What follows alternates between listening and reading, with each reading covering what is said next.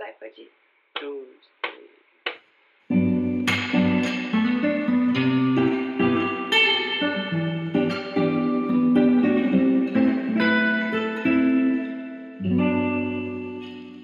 Hello, amigos! Sejam bem-vindos a mais um episódio de Falar e Mar.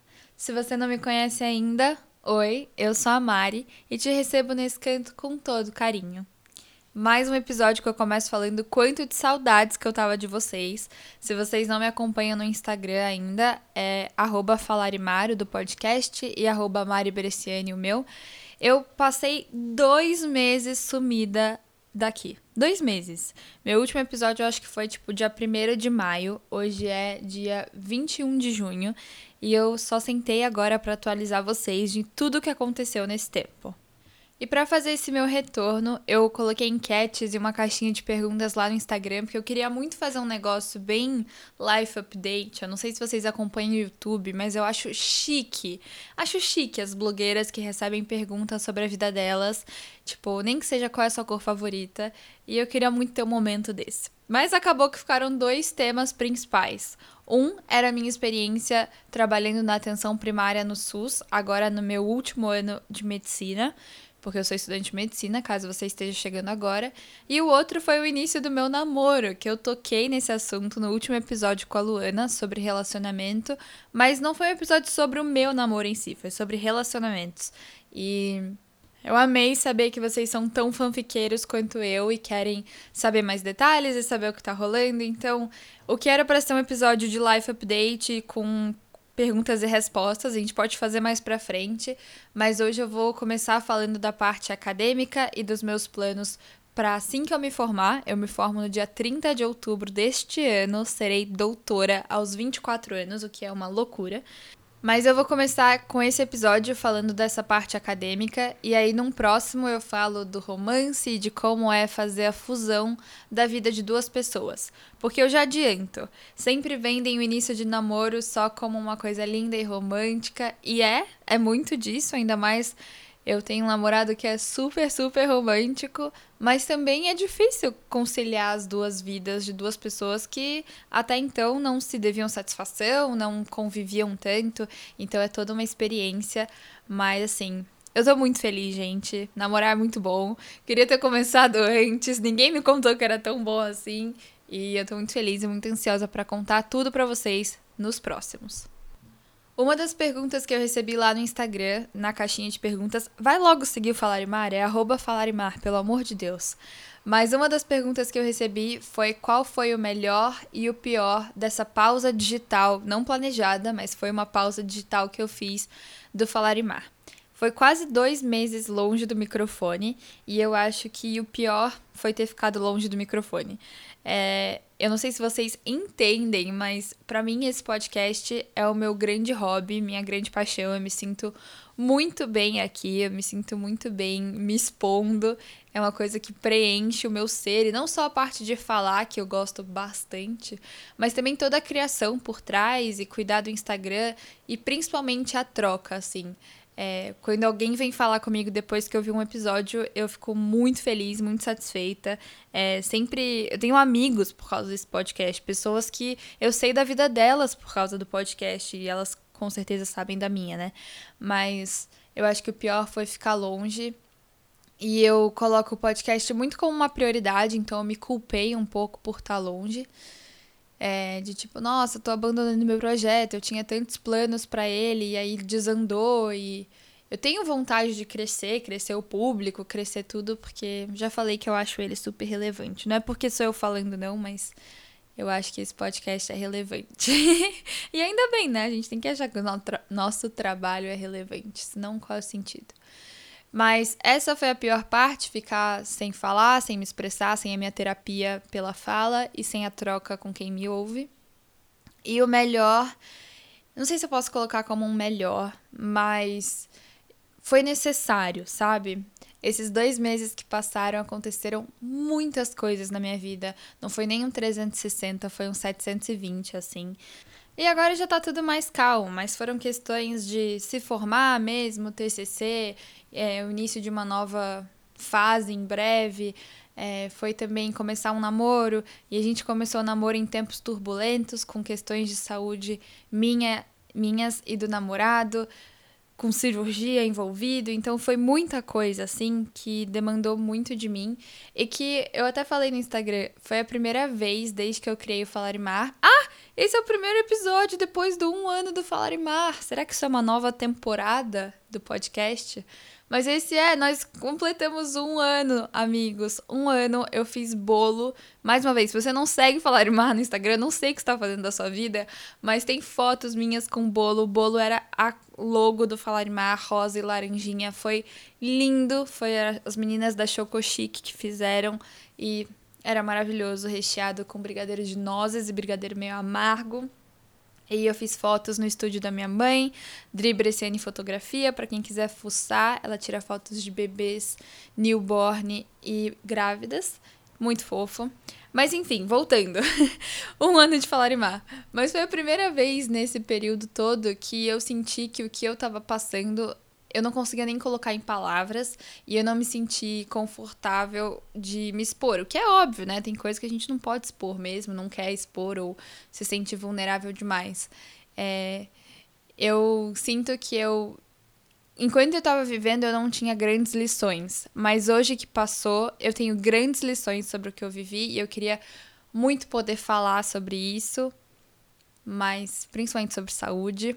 Mas eu ainda não quero. Então, Fiquem com essa curiosidade no ar aí, mas só para dizer que foi um caos, assim, e eu percebi que tem horas que a gente precisa se recolher, não só do podcast, de contar para todo mundo o que tá acontecendo com você, mas de se recolher com a sua família, com quem você já se sente seguro, com quem você não sente que precisa colocar aquela faceta, aquela máscara de que tá tudo bem o tempo inteiro. Se recolher com quem você pode pedir colo. Eu tenho muita dificuldade de eu sei, eu tenho isso de contar tudo para todo mundo sempre e eu tive que perceber que tem coisas que não é para todo mundo saber, não precisa todo mundo saber. E foi um aprendizado. E se recolher a gente com a gente mesmo também, né? Precisou de muitas terapias, sessões de terapia, muita escrita no diário, que vocês sabem que é uma coisa que eu valorizo e encorajo muito para poder processar tudo que estava acontecendo. E processei, estou bem, estou aqui, estou feliz de novo, tá tudo certo, graças a Deus. Bom, passados esses sete minutos de enrolação, eu tô muito ansiosa agora para contar para vocês de como foi o meu penúltimo semestre como estudante de medicina. Sim, amigos, estou finalizando o meu sexto ano e, consequentemente, o meu curso de medicina. Em outubro me formo doutora, já falei aqui. E eu queria contar como foram esses últimos seis meses. Eu passei esse período como estagiária numa unidade básica de saúde, uma UBS, que é aquilo que a gente conhece como posto de saúde do bairro, sabe? A gente fica lá acompanhando o médico, fazendo atendimentos, e como a maioria de vocês não é da área da medicina, não estuda comigo, eu vou dar uma explicada melhor de como funciona essa parte do SUS, caso vocês não usufruam dessa maneira direta, assim, de ir a atendimento no posto. De forma bem básica e bem simplificada, o território brasileiro é dividido, no âmbito da saúde, em redes de saúde. Uma rede de saúde ela é composta por um posto de saúde, uma unidade básica, que é o que eu chamo de UBS, o que todo mundo chama, na verdade. A gente tem um serviço de urgência, que normalmente é uma UPA, a gente tem um serviço de CAPS, que presta assistência psicossocial e faz reabilitação de álcool e drogas, essas coisas. E em alguns lugares, em São Paulo, a gente tem o ambulatório de especialidades, os AMAs.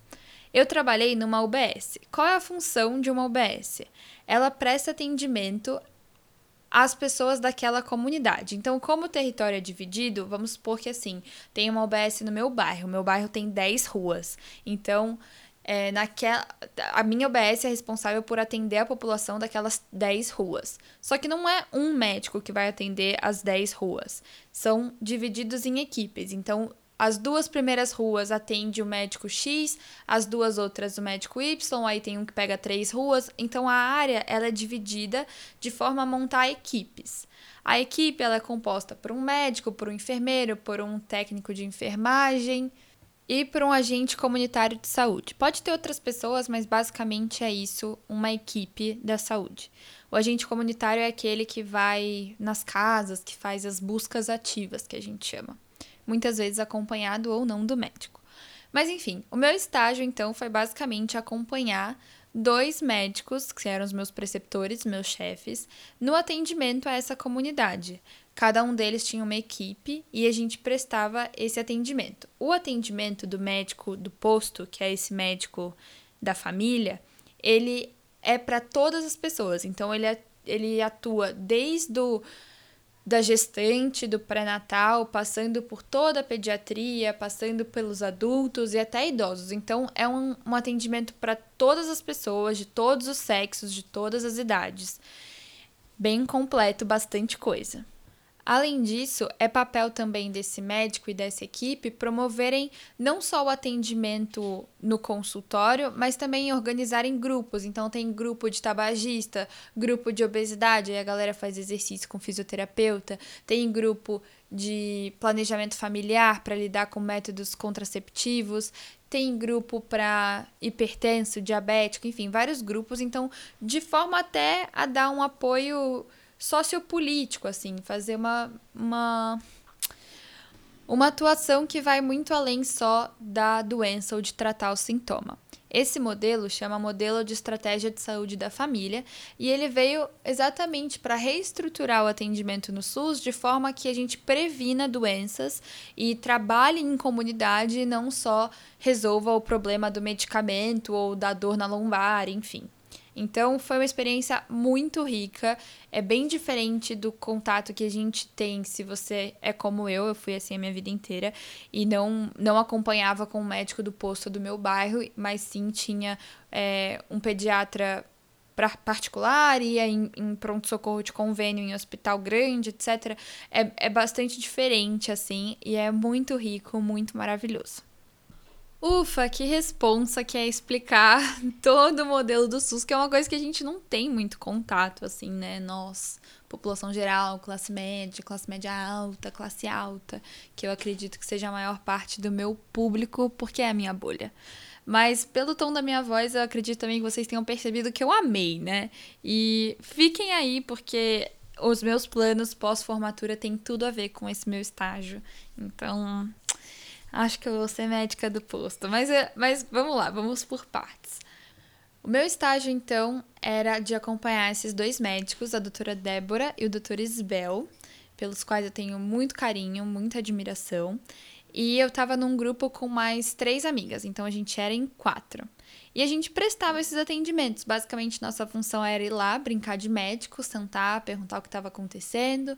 E aí a gente fazia toda a consulta. E quando chegava na hora de dar a conduta, o direcionamento, a gente chamava o chefe e o chefe é, falava o que era para fazer, ou se estava certo o que a gente tinha proposto, carimbava, porque a gente não tem CRM. E era assim, consulta atrás de consulta. No modelo normal, fora da pandemia, são quatro pacientes por hora, o que é pouquíssimo tempo, são 15 minutos de consulta por paciente no SUS. É inviável, é muito, muito difícil, ainda mais considerando todas as burocracias e papeladas que tem para fazer. Mas a gente pegou um período que, pela pandemia, estava um pouco mais espaçado, a gente se dividia em consultórios, então a gente pôde ter a experiência de atender com um pouco mais calma e pegar a prática das coisas, né? E se sentir um pouquinho mais médicas também, né? Conforme o tempo foi passando, eu fui me reconhecendo muito médica, assim. Então, alguns dos meus aprendizados, por exemplo, depois desses seis meses na UBS, eu me sinto mais preparada para o mais simples. Porque o que acontece? Quando a gente está rodando no hospital ou até mesmo na faculdade, a gente aprende sobre essas grandes doenças e a ler esses grandes exames e tudo mais, mas não tem uma matéria da faculdade que fala assim: olha, como tratar gripe, como tratar dor na lombar, como tratar sei lá, aquelas pereba de pele e como tratar DST, você tem isso dentro das matérias. Então eu tenho gripe na pediatria, eu tenho DST na ginecologia, mas não tem uma grande matéria que ensine tudo assim. E a medicina de família e comunidade cumpre muito esse papel, porque ela ensina o tratamento das doenças crônicas, que a gente mais vê disparado é a hipertensão, pressão alta, diabetes e a obesidade. E nesse período de pandemia, a gente viu também muitos sintomas é, psicológicos, assim, crise de ansiedade, pessoas muito, muito, muito ansiosas, muitas deprimidas e assim, gente, eu já conto para vocês mais disso. Mas os meus principais ganhos foi de aprender essas coisas do dia a dia, sabe? De pegar uma criança, ver a gripe na criança de forma muito intensa, porque no hospital a gente também roda muito rápido, era pouco tempo em cada setor. Então, um pronto-socorro da pediatria que eu veria uma gripe, eu só ficava sete dias por aí. Lá eu fiquei seis meses. Uma das coisas mais legais também foi poder acompanhar os pacientes. Então, numa grávida, quando ela está no terceiro trimestre da gestação, por exemplo, ela passa no posto toda semana. Vocês têm noção do que é ver um paciente toda semana? Para alguém que saiu de um modelo hospitalar em que a gente só trabalha com ambulatório e remarca consultas para dois, três meses, ou atende em pronto-socorro, que é um episódio isolado, ter experiência do contato continuado e de você criar amizade com os pacientes foi uma coisa muito especial, muito nova, me deu muito uma sensação de ser doutorinha mesmo e ter um consultóriozinho mesmo, sabe? Estar fazendo a diferença, assim. É... Já conto mais histórias, mas outra coisa que eu ganhei muito, que eu percebo, foi assim, ir moldando como vai ser o meu atendimento. Então, eu já tinha. Fui, a, gente treina, né? O que a gente chama de anamnese, que é o que os médicos perguntam. Ah, quanto tempo tem a dor? Como ela surgiu? Que piora a dor? É, o que melhora? Se você tomou remédio, se você teve febre, se você vomitou. Essa ordem de coisas ficou muito mais consolidada na minha cabeça agora. Não só no jeito de perguntar e elaborar o meu raciocínio clínico, mas também na hora de escrever, na hora de passar o caso para o meu chefe. Foi realmente, assim, muito legal. Faz... A gente fazia toda a consulta e depois passava tudo para eles. E quando foi chegando nos últimos meses, por estar tá lá tantas vezes, eu já falava: ah, a gente vai fazer cetoprofeno e dexametasona para essa dor na lombar, e era essa a conduta. Então, é, foi muito reconfortante ver que no fim das contas, talvez, mesmo eu sentindo que eu não sei muita coisa, talvez dê para ser médica, sabe? É só uma questão de se jogar um pouco. E estudar, óbvio. Vou contar algumas histórias para vocês. É, a primeira, que é essa coisa de você fazer um contato continuado, foi de uma paciente. Eu mudei os nomes, tá, gente? De uma paciente chamada Vani. E a Vani, ela tinha problema de reumatismo, ela tinha várias questões reumatológicas, ela acompanhava com um especialista, mas aí era difícil a consulta, e aí o, na pandemia desmarcaram a consulta, nunca mais marcaram, e ela estava na fila, não sei o quê, mas ela estava tomando corticoide porque ela tinha manchas na pele, ela era bem morena e estava bem mais escura, ela tinha manchas na pele e muitas dores nas articulações. E eu peguei ela, ah, uma coisa que eu não expliquei. No posto de saúde, pelo menos no que eu trabalhei, a UBS é dividida em, dois, em duas frentes. Uma frente que é a de agenda programada, então você tem os pacientes marcados lá que você precisa atender, os retornos, etc. E você tem a parte de demanda espontânea, que a gente apelida de acolhimento. O acolhimento é porque a UBS é uma porta de entrada para o SUS. Então, se você chegar lá, você vai ser atendido. Pode ser que ali não resolva o seu problema, porque a UBS ela é limitada também. Ela não tem um cuidado hospitalar, ela é só para sintomáticos, sintomas mais do dia a dia. E aí você vai ser da UBS encaminhado para um posto de, um posto de saúde, para um pronto socorro que possa te atender, tenha internação, tenha enfim as coisas que precisa para casos mais emergenciais ou cirúrgicos, enfim. Mas pensa na UBS como uma casinha que tem um médico que tem uma maletinha e ele consegue resolver as coisas baseado na maletinha, aí ele tem um amigo enfermeiro que consegue botar um soro na veia. Basicamente é isso que tem, temos acesso lá. Ah, a gente também faz curativo e todo mundo se reúne em grupos e tem muito bolo. Basicamente é essa a imagem que eu quero que vocês tenham. Mas tem essas duas frentes. E aí, nesse dia, a gente estava atendendo a Vani é, no acolhimento. Então ela veio com dor, ela não estava na nossa agenda, a gente serviu como um pronto-socorro. E ela veio com muitas dores e ela estava chorando. Ela entrou no consultório chorando, ela já é uma mulher mais velha, e ela não conseguia mal se mexer, e a dor era no corpo todo. E sabe aquelas coisas que até você fica, fica difícil você entender, assim, onde começa, onde termina, quando começou, uma história arrastada. Foi muito difícil, ela estava muito chorosa, então foi muito marcante. Beleza, passou, atendemos a Vani. Passou uns dois meses, era dia da Vani ter consulta de rotina agendada para passar com o médico dela.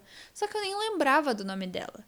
Mas aí, gente, quando ela entrou no consultório que eu vi ela, eu falei, não é possível que seja a mesma pessoa que eu atendi no acolhimento há duas semanas, há duas semanas, há dois meses. A Vani, que tinha essas manchas todas pelo corpo, estava tomando novos medicamentos e as manchas tinham sumido, sumido. Ela entrou andando, ela não tinha dores. Foi uma coisa meio que milagrosa até, a gente não acreditou, enfim. A parte clínica da medicina é outra história, mas assim, foi muito marcante atender uma paciente chorando, péssima de sintomas, não só de dor nas costas, mas assim, dor em todo o corpo, em todas as articulações, manchada.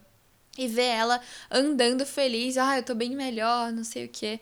Então, isso foi muito especial. Eu fiquei com essa paciente guardada no coração, assim. E também orgulhosa de ver o que o SUS faz por ela. Então, esse foi um exemplo. Outro exemplo foi os pré-natais, assim, era o que a gente tinha mais contato. O pré-natal e a puericultura, porque mesmo em pandemia, na minha UBS era obrigatório atender as gestantes e os menores de um ano. Então, menor de um ano passa a cada mês e as gestantes, primeiro, no início da gestação, elas passam é, mensalmente, depois, segundo trimestre, mais ou menos, passam quinzenalmente e a partir dos 36 semanas, não sei, agora eu tô confusa passam semanalmente. Então, semanalmente a gente senta, conversa, pergunta o que está sentindo, faz todo o exame físico, vê a barriga, ouve o coração do bebê, pesa, vê se está com os medicamentos, renova a receita. Então, a gente teve muito contato com isso. E é uma daquelas coisas sociais que a gente trabalha, né? Não só para tratar o sintoma, a gente tem que olhar para todo o contexto daquela, daquelas pessoas. E com essa gestante, é, não foi diferente. Ela era auxiliar de limpeza e ela estava quando a gente começou a pegar ela no atendimento, ela estava com 34 para 35 semanas e a empresa não tinha dispensado ela ainda. E ela não queria pegar licença maternidade, porque a licença maternidade dura um período X, e se ela pegar licença maternidade ainda grávida, ela acaba perdendo de ficar esse período com o filho depois que nascer, né? Então muitas optam para aguentar mesmo o trabalho na gestação e, e aí ficar com o filho em casa depois. Mas a Camila estava numa situação em que os chefes lá da empresa eram terríveis, assim, faziam ela ficar abaixada, não aceitavam que ela estava com dor e ela acabava tendo que procurar o posto para pedir atestado muitas vezes. E foi todo um trabalho da gente com a Camila e com o RH da empresa para ver um jeito de liberar ela, porque ela não podia, né, trabalhar desse jeito. E aí entra o bom senso do médico da família, assim, ah, você não pode dar um atestado de cara de 14 dias, não entra no INSS, e aí aquela confusão toda. Então a gente dava, assim, pela condição dela, ela não podia exercer o trabalho dela. Então vamos sim dar atestado, sabe? Dar atestado não é um crime, contanto que tenha necessidade, porque a gente fica com essa coisa de, ai, o povo vai no posto só para pegar atestado. Sim, segunda-feira muita gente vai para pegar atestado, mas tem muita gente que precisa do atestado, porque tem muita gente que não pode faltar no trabalho. O o que é uma realidade muito diferente da dos meus pais, por exemplo. Minha mãe, trabalhadora autônoma, ela pode reagendar a agenda dela, e o meu pai, num cargo que ele ocupa né, com toda a formação que ele tem, que é um, um cargo importante, ele já tem é, como conversar na empresa. E. Ai, não sei se foi feio falar isso, mas é verdade, assim, tem pessoas que não podem faltar no trabalho porque senão elas ficam sem o trabalho, e ficar sem o trabalho não é uma opção. E aí deu certo. Com essa gestante, inclusive, acabei criando amizade, porque eu fiquei revoltada com a situação dela. Então, lembro que eu fiquei muito envolvida, porque eu achei um absurdo essa empresa desamparar ela completamente. Ela trabalhava ainda no turno da noite, então era uma gestante de 35 semanas, ou seja, quase parindo que a gestação vai, né, gente, ela se resolve com 37 a 40, 41 semanas, então ela tava quase parindo, chegando em casa meia-noite de volta do trabalho, que ela tinha que ficar ajoelhada, sabe? Enfim, e eles eram compreensivos. Então, essa foi um exemplo de apoio no contexto social, que eu acho bem legal. Outra coisa que eu achei bem legal foi um caso de um menino, ele tinha 13 anos e ele tinha um quadro de fibromialgia. Fibromialgia é um quadro de dor crônica, a pessoa tem dor crônica pelo. Ela, dor, ela tem dor no corpo inteiro, de forma generalizada. E ela tem alguns gatilhos de dor, alguns pontos de dor que você consegue perceber na massagem, assim. Então é realmente bem debilitante, tem muito a ver com fator emocional, pode ser psicossomático, então de coisas que você vive na sua vida e o seu corpo entende e aí gera um sintoma no corpo, sabe? Não sei se é essa explicação de psicossomático, mas enfim. Algo, algo desse tipo. E aos 13, muito novo para ter fibromialgia. Isso é uma coisa de assim, uma doença característica de mulheres nos seus 40, 50 anos, é, não de um menino de 13.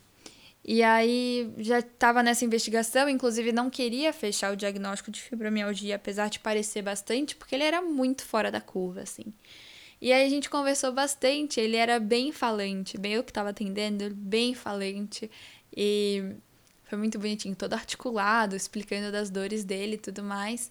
E a gente começou a chegar no ponto de que ele era ansioso, de que ele era preocupado com a escola. E. Enfim, conversa vai, conversa vem, terminamos a consulta e ficamos esperando um tempo a doutora aparecer para dar a conduta final, né? E ver ele também. E aí eu comecei a contar para ele que eu também sou ansiosa e que uma das coisas que mais me ajuda já há três anos é escrever num diário. Vocês bem sabem, essa é coisa mais falar e mar possível. Eu tenho um episódio todo sobre diário, como começar, o que escrever, por que você deveria escrever. Enfim, e aí eu comecei a recitar o meu podcast sobre o diário, aquele episódio, pro, pra esse meu amigo de 13 anos. e foi tão legal, gente. Eu prescrever diário, eu recomendei que ele começasse e ele ficou super empolgado com a ideia. Então foi a primeira vez que isso aconteceu. Depois, como eu disse, a gente encontrou tantos pacientes ansiosos que acabava que virou a minha coisa, sabe? Então a minha chefe já olhava e falava assim: "E aí, já falou do seu diário?" E e foi muito legal. Eu lembro que a última, esse foi o primeiro que eu recomendei o diário. A última foi uma moça também que era muito ansiosa, muito fechada, e ela tinha dificuldade de acessar as emoções dela. Ela falou que ela gostava muito de escrever, era um dos hobbies dela, mas que ela nunca escrevia sobre ela e que ela achava estranho quando eu sugeri que ela fosse escrever sobre ela. Falava que, ai, querido diário, eu tô triste.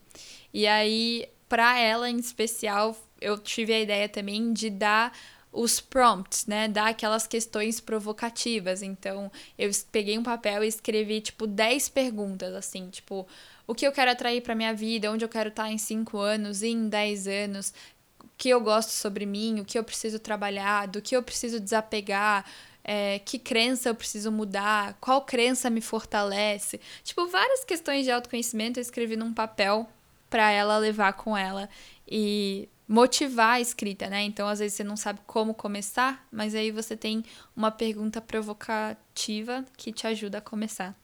Então, essa foi mais uma experiência bem, bem legal, assim, talvez uma das minhas favoritas, que se você ouviu o episódio sobre medicina integrativa ou entende um pouquinho do que ela é, que é esse cuidado integral, corpo, mente, espírito e ambiente, inclusive, por essas histórias eu acho que você tem percebido que a atenção primária e o cuidado na UBS é um lugar para praticar a medicina integrativa, que é a medicina que eu acredito e que eu defendi durante toda a minha graduação. Então, eu contei para vocês no episódio sobre ela que eu fundei a Liga Acadêmica de Medicina Integrativa. O meu TCC é sobre isso, inclusive no contexto do SUS. Então, Estão percebendo que tem tudo a ver e que o cuidado integral é muito importante, que é muito mais do que uma mancha na pele, é muito mais do que atender uma gestante e ver se o coração do bebê está batendo, é muito mais do que é, resolver uma dor no corpo. Enfim, os exemplos são inúmeros, esse era o meu dia a dia, então tem muitos exemplos. Mas outras duas coisas que eu queria falar que são bem interessantes, que eu achei bem diferente, eu não fazia ideia mesmo eu, né, sendo da medicina e tendo tido aula sobre isso, uma coisa muito legal que eu achei foi é, por conta da demanda ser muito grande, serem muitas pessoas para atender, uma coisa que eles fazem na, na UBS, pelo menos na minha, é que eles pegavam assim: ah, eu pedi exame para todos, vários pacientes, pedi vários exames de rotina, vários exames de sangue, e aí então chegava do laboratório os resultados, aí ficava uma pilha de folhas de exame e o médico da equipe é responsável por olhar esses exames. Então ele olha o resultado dos exames dos pacientes e se tiver alguma coisa muito alterada, ele convoca o paciente em consulta. Isso é ótimo para o SUS? Sim, é ótimo para o SUS, porque aí você não vai gastar uma consulta para olhar um exame, porque a maioria das vezes o exame também vai estar tá bom, então você não gasta com isso.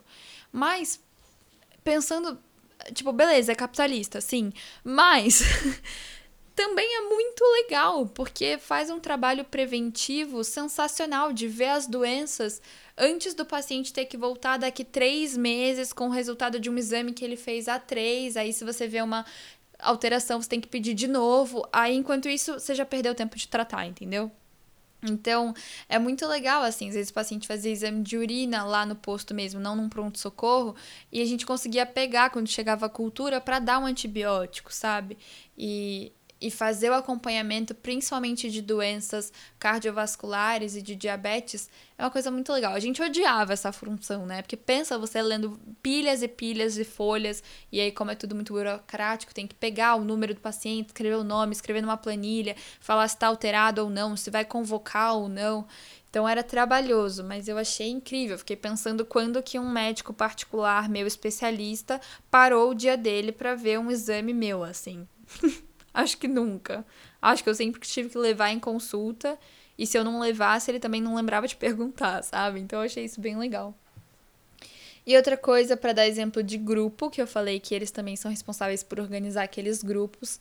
Eu Na pandemia tá muito restrito isso, quase não tem grupo, mas tá tendo de diabéticos, porque o SUS fornece, né? Não sei se vocês já viram aquele TikTok, inclusive, sobre o tratamento da diabetes nos Estados Unidos, ver, o custo versus o custo no Brasil, que é zero, porque o SUS cobre. Então, tá tendo de diabéticos porque é através desse grupo que eles conseguem os insumos para tratar a diabetes. Então, não só é, a insulina, para quem é insulino dependente, mas várias outras coisas, como a maquininha para ver o destro, que é aquela medida no dedo de quanto tá o açúcar no sangue, a fita que vai na maquininha que você pinga a gotinha do sangue, a caixa que vai a agulha depois que você aplica, a seringa, o medicamento. Gente, a caixa a caixa, sabe aquela caixa amarela para descarar, descarar, descartar pérfuros cortantes? O SUS dá a caixa. É sensacional, gente. É, e óbvio que tudo isso é muito controlado, então tem uma ficha, todas coisas trabalhosas que o estagiário, eu e minhas amigas sempre fazíamos, né? Então tem a ficha dos diabéticos que fala quanto de insulina eles tomam, quantas vezes ao dia, quantas medidas por semana eles fazem da glicemia, porque é tudo quantificado. Se você faz três medidas, você só vai receber a quantidade de insumos para três medidas, sabe? Então foi muito legal. E outra coisa que eu achei muito simbólico desse grupo, que eu fiquei assim, primeiro eu fiquei chocada que o SUS faz isso e que é tão eficiente, tão tão cuidadoso e tão de graça.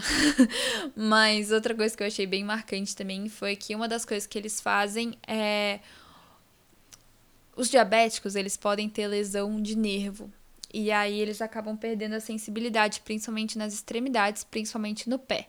E aí o que acontece? Ele perde a sensibilidade no pé, ele forma ferida, a ferida infecta, ele amputa a perna. Basicamente é isso de forma bem simples.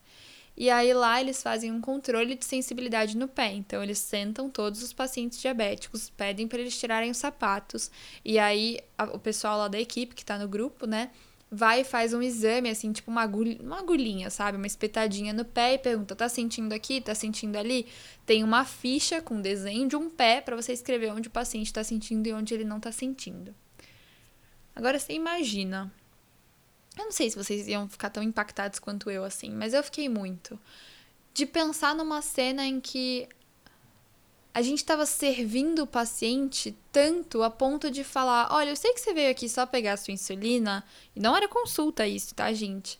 Mas senta aqui na cadeira pra gente ver como tá seu pé, tira os sapatos.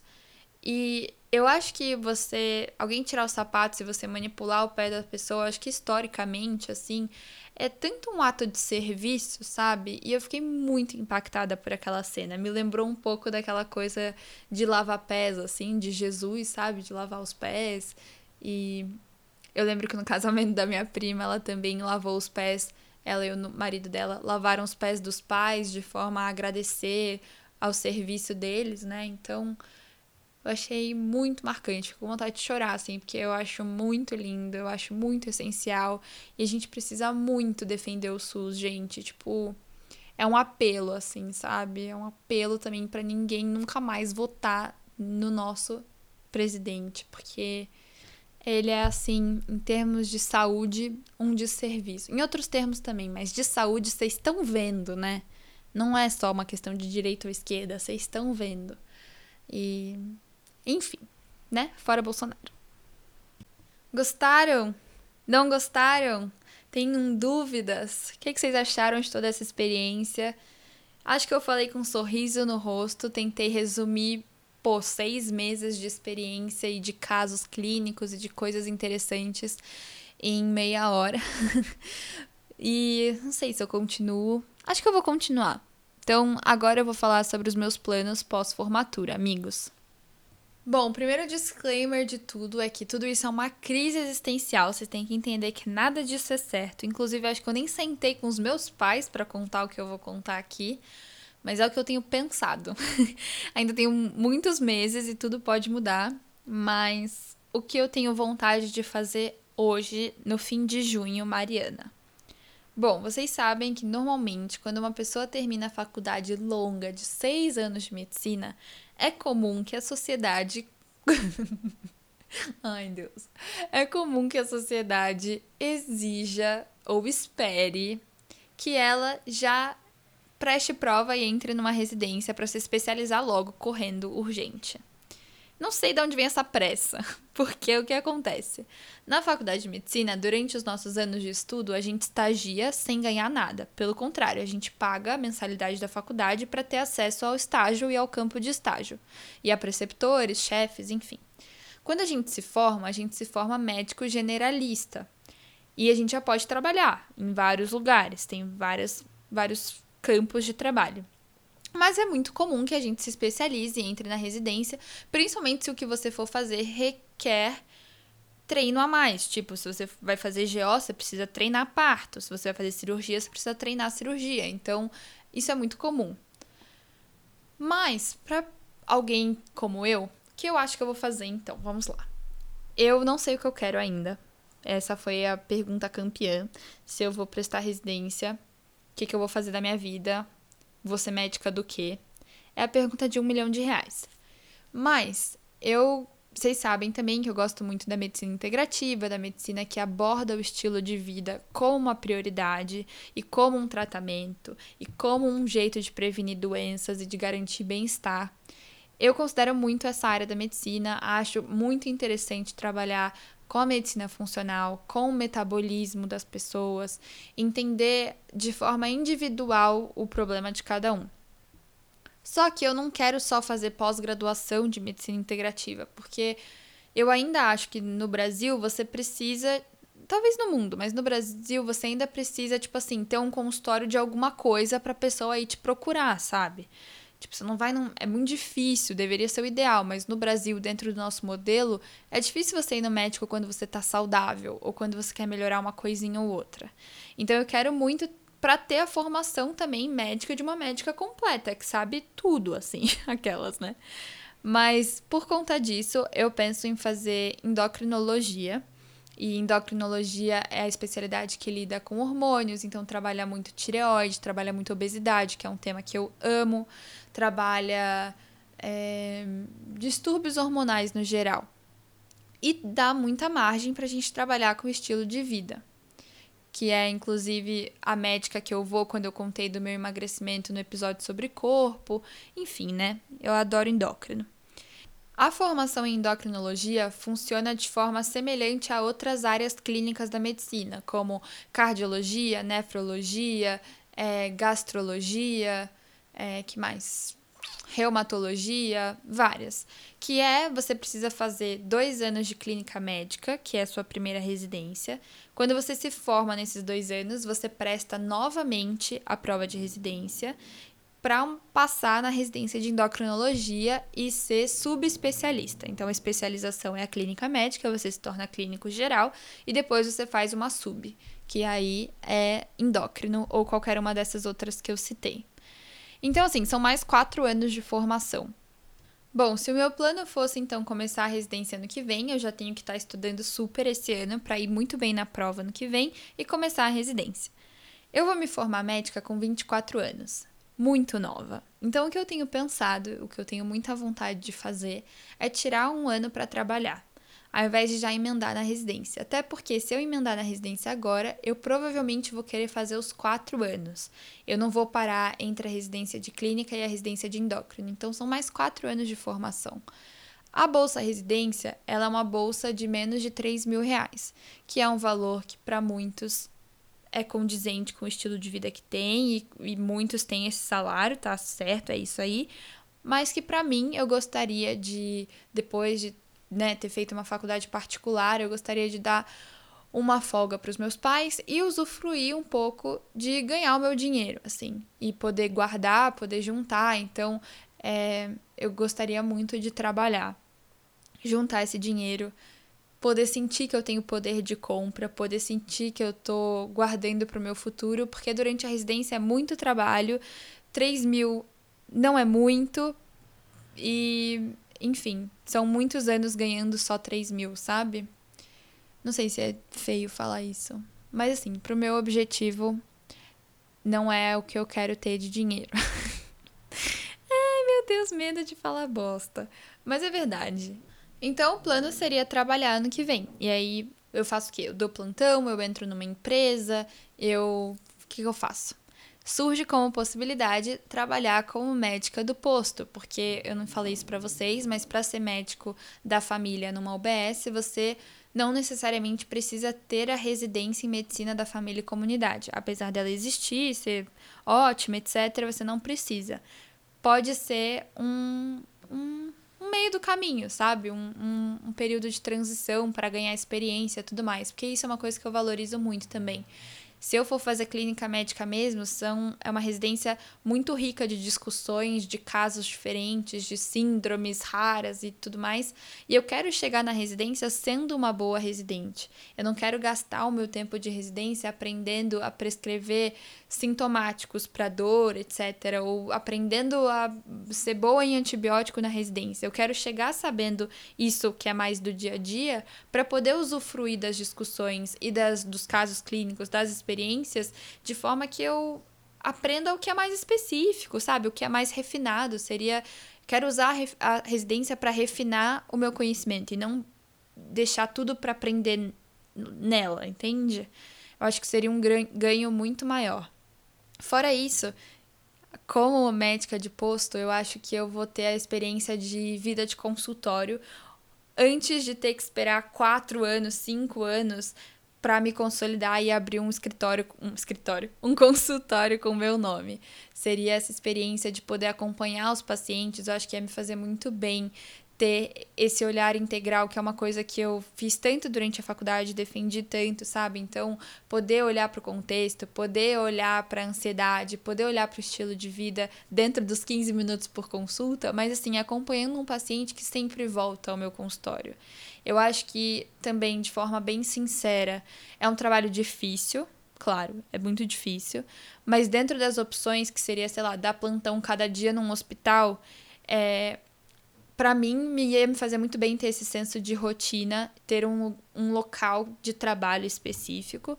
E é um trabalho que me soa seguro, assim, no sentido de que, tipo, assim que ficar difícil demais para eu resolver na UBS, ou seja porque precisa de um especialista por um conhecimento que eu não tenho, ou seja porque é uma urgência, eu tenho para onde referenciar. O meu serviço vai ser de porta de entrada. Então eu mando para um especialista, eu mando para um pronto-socorro. E aí acaba que o trabalho do dia a dia é muito disso que eu fiz junto com os meus chefes agora nesses últimos seis meses, que foi fazer um manejo de dor, fazer é, um apoio psicológico e ver se precisa entrar com medicação, avaliar como tá o sono, ver se precisa de medicação para isso, é, fazer o cuidado de grávidas, de criança. Além disso, é uma maneira de entender o que eu quero de verdade, porque eu vou estar tá lidando com pessoas de todos os sexos, todas as idades, que exigem diferentes tipos de cuidado, né? Mas principalmente, no mundo ideal, a atenção primária seria o lugar onde você mais pode exercer a medicina integrativa, a medicina integral, com olhar holístico, porque é ali que você está no contato do todo dia, sabe? E infelizmente não é assim, porque a demanda é muito grande, mas eu acho que ainda dá. Dá para ser assim com os pacientes que tiverem abertura e potencial para melhorarem com mudança de estilo de vida ou com o uso das práticas integrativas e complementares, que é o tema do meu TCC. e que mais? Que mais são os meus motivos para isso? Ah, Outra coisa que eu acho bem legal em termos de, tipo, ser um trabalho seguro para quem tá começando, assim. Porque você tá atendendo uma, uma pessoas daquela comunidade que moram naquela rua ou na rua do lado, você tem a possibilidade de, tipo assim, chegou um momento que eu não sei, sei lá, apareceu uma sífilis numa gestante. Só que tá uma sífilis esquisita, não tá a sífilis clássica do livro, e vamos supor que isso fuja do meu conhecimento que é provável. é, você pode, assim, virar para o paciente e falar: olha, eu vou ler sobre isso, eu vou estudar, eu vou consultar um colega especialista, eu vou consultar um chefe, uma pessoa mais experiente e eu te retorno. E aí você convoca o seu paciente de novo e ele consegue se organizar para vir na unidade dias depois, sabe? É eu acho que esse contato próximo de poder convocar e de poder talvez alterar a sua conduta é uma coisa que para mim no início me apetece bastante, diferente de você ter que tomar uma decisão certeira num pronto socorro. Tão no início assim, sabe? É... Não quero que pareça que eu tô fugindo da responsabilidade, gente. É, é muito difícil, assim, sabe? Não é fácil.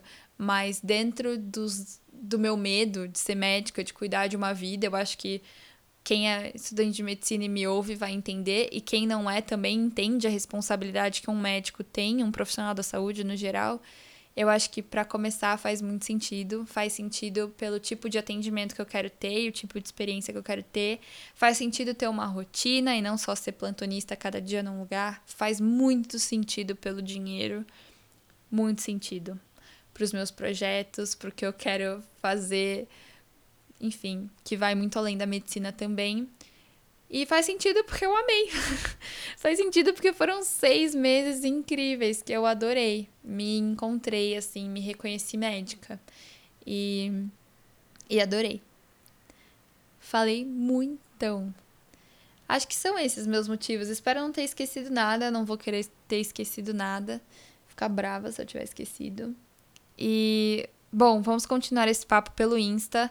É, se vocês quiserem, eu respondo mais dúvidas. Me deixem ser a blogueira que responde perguntas.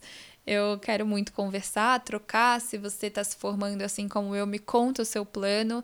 Eu acho que uma das melhores coisas é a gente conhecer jornadas diferentes, porque a gente começa a abrir nossa cabeça e entender que a gente não precisa seguir aquela linha do tempo. Se você gosta desse assunto, inclusive, eu tenho um episódio sobre é, crescer e amadurecer, é o nome e ele fala exatamente sobre essa linha do tempo que a sociedade impõe.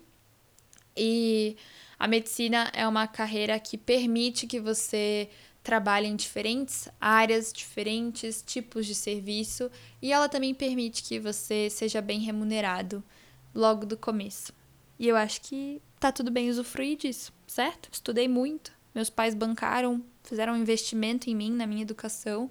Sou muito grata então acho que tudo isso faz sentido. Mas enfim, vamos trocar ideia, né? Vai que. Bom, amigos, é isso. Obrigada por terem me ouvido esses 50 minutos de episódio. A gente se vê numa próxima. Mil beijos. Agora foi. Toca pra mim aquele finalzinho.